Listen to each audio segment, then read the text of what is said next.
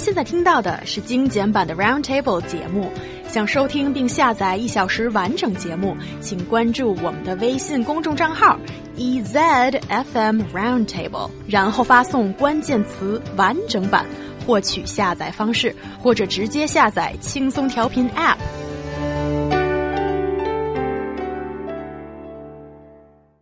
Since WeChat came out in 2011, it has become the most influential communication app in China with more than 800 million registered accounts. Its voice message function has, on the one hand, released our hands from typing. No puns intended. On the other, har, har, har. and on the other, created unexpected inconvenience for people. There's a whole new set of social etiquette in how to use this voice message function. So guys, voice message on WeChat, good or bad for you guys? Well, um, apparently some people don't like it. They say it brings trouble to the recipients and it's due to the laziness of the sender. But what do you think? do you really want to know? Yeah. Yeah, we do. Uh-huh. Okay, I think it's a great invention. and Oh, I want to go say, away. I want to say Go- the no. technology is not there to blame. It's because well, you have the choice that you can use a voice message, you can use a text message. It's because you choose to be lazy. You can't blame Oh, that no, you didn't. on the people who give you that choice. Oh, oh. What about you, All right, Ryan yeah, Price? now it's real heated. Okay. no, okay, so I think this is relative between the sender and the receiver. Mm-hmm. So yeah, if I'm sending it, it's great. I'm like, I don't have to text. And when you have huge, ungodly, huge hands like mine, I press like five keys at once. I look, when I message you, it's like someone who never learned how to write good sent you a message and you'd be like, Jesus Christ, Ryan.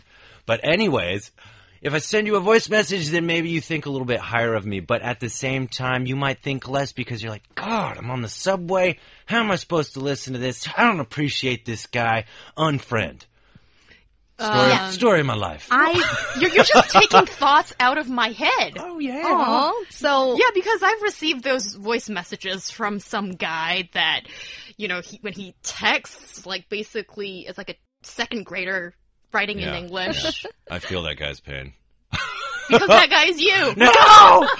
Yeah, let me let me paint a better picture here. Oh, Let's God, see. please don't. good old days, you can only have um, text messages, and you are in a couple in a long distance relationship. All you can do is text messages to each other, Oh. and maybe find when you're both available, call each other. But nowadays, you have these amazing voice messages. You Oh. can repl- replay them whenever you have time and listen to his voice. And when you are in a long distance relationship, it's hard to tell the tone by read the text message. So having a voice message, you can show your care within your voice and it's You know- super nice. And don't interrupt me, you Ryan Price. You can make Uh-huh. it into a mixtape someday and using the other party and it's so romantic and nice and sweet. Why don't you write a, a romance novel called Fifty Shades of Voice Messages? Because I'm the way you're that. like, and then he sent her a voice message, and she could play it at any time of the day, and remember the strong feelings. No, it's it's like maybe one or point zero zero zero five percent of that, and mostly like, oh my god, someone sent me a voice message, and I am too lazy to wait 60 seconds and listen to it. The thing is, what's nice about text is I can I'm a I'm a fast reader, so I can read it real fast, but I'm also just the worst texter in the world. Sorry, Hyung. And then but you know, when I send a voice message, maybe I can articulate myself very well when I speak like this. And so anyways, you do that sounds better, but at the same time, guys, I do find it kind of frustrating when I'm receiving it, when I'm sending it. I'm okay with it. Yeah, because whoever is sending it has more stuff to say, right? It's the initiator.